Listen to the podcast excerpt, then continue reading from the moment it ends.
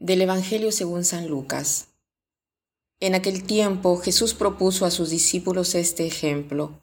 ¿Puede acaso un ciego guiar a otro ciego? ¿No caerán los dos en un hoyo?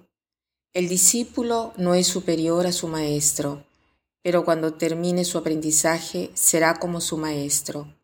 ¿Por qué ves la paja en el ojo de tu hermano y no la viga que llevas en el tuyo?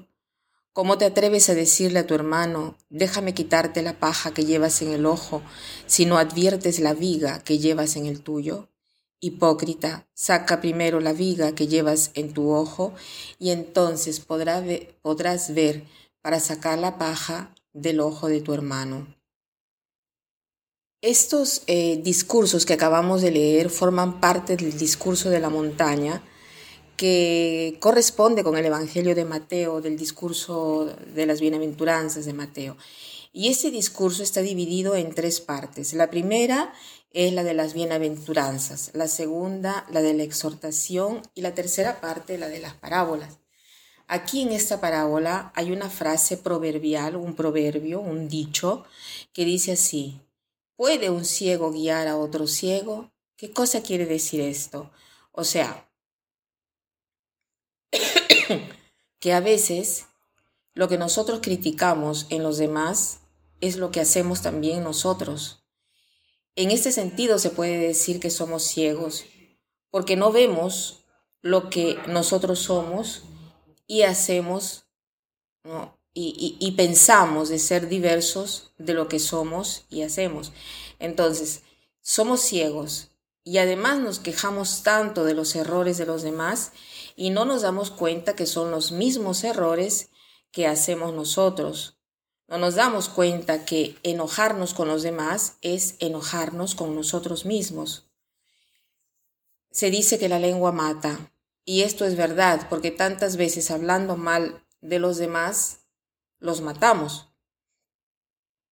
Nosotros estamos muy atentos a las palabras que recibimos de los demás, las grabamos, las eh, hacemos un nudo con una cinta en el dedo, hablamos con otros, estamos atentos cuando somos humillados y nos damos cuenta de las palabras que salen de nuestra boca. No nos damos cuenta de esto, ¿no? De las palabras que salen de nuestra boca, que a veces hieren más eh, de las que recibimos nosotros.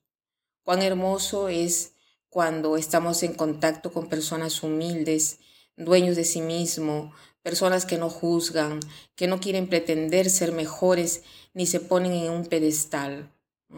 Por ejemplo,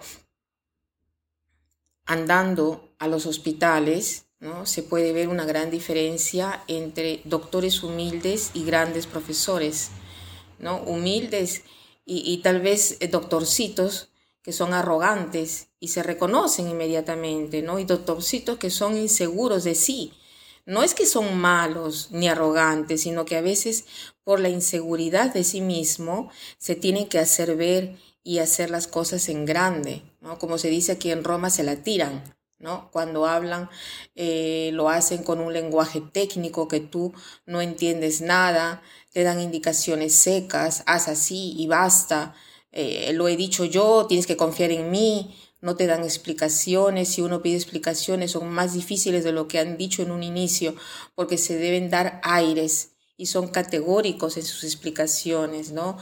Y en el modo de relacionarse también con los pacientes. En cambio, los doctores humildes son los que son seguros de sí mismos, no deben demostrar nada, Mm, que son capaces, no tienen que demostrarlo porque tienen conciencia que ellos son capaces, por lo tanto no se ponen en un pedestal, te escuchan, te explican, no te dan órdenes, dialogan y cuando uno les pide explicaciones te lo dan y lo hacen con un lenguaje simple. E incluso hay doctores que hasta te hacen dibujos que te, eh, te explican para que tú entiendas bien y esto es un don. Cuando uno encuentra médicos así, esto es un don. Entonces, hagamos hoy el propósito de, de mm, no ponernos en un pedestal, de escuchar pacientemente a los demás, de tener comportamientos humildes, de no querer guiar a otra persona cuando estamos nosotros en el mismo nivel y hacemos nosotros las mismas cosas. Y para terminar, quiero citar esta frase que dice así, hacer todo a pedazos es el trabajo de quien no sabe construir. Hacer todo a pedazos es el trabajo de quien no sabe construir. Que pasen un buen día.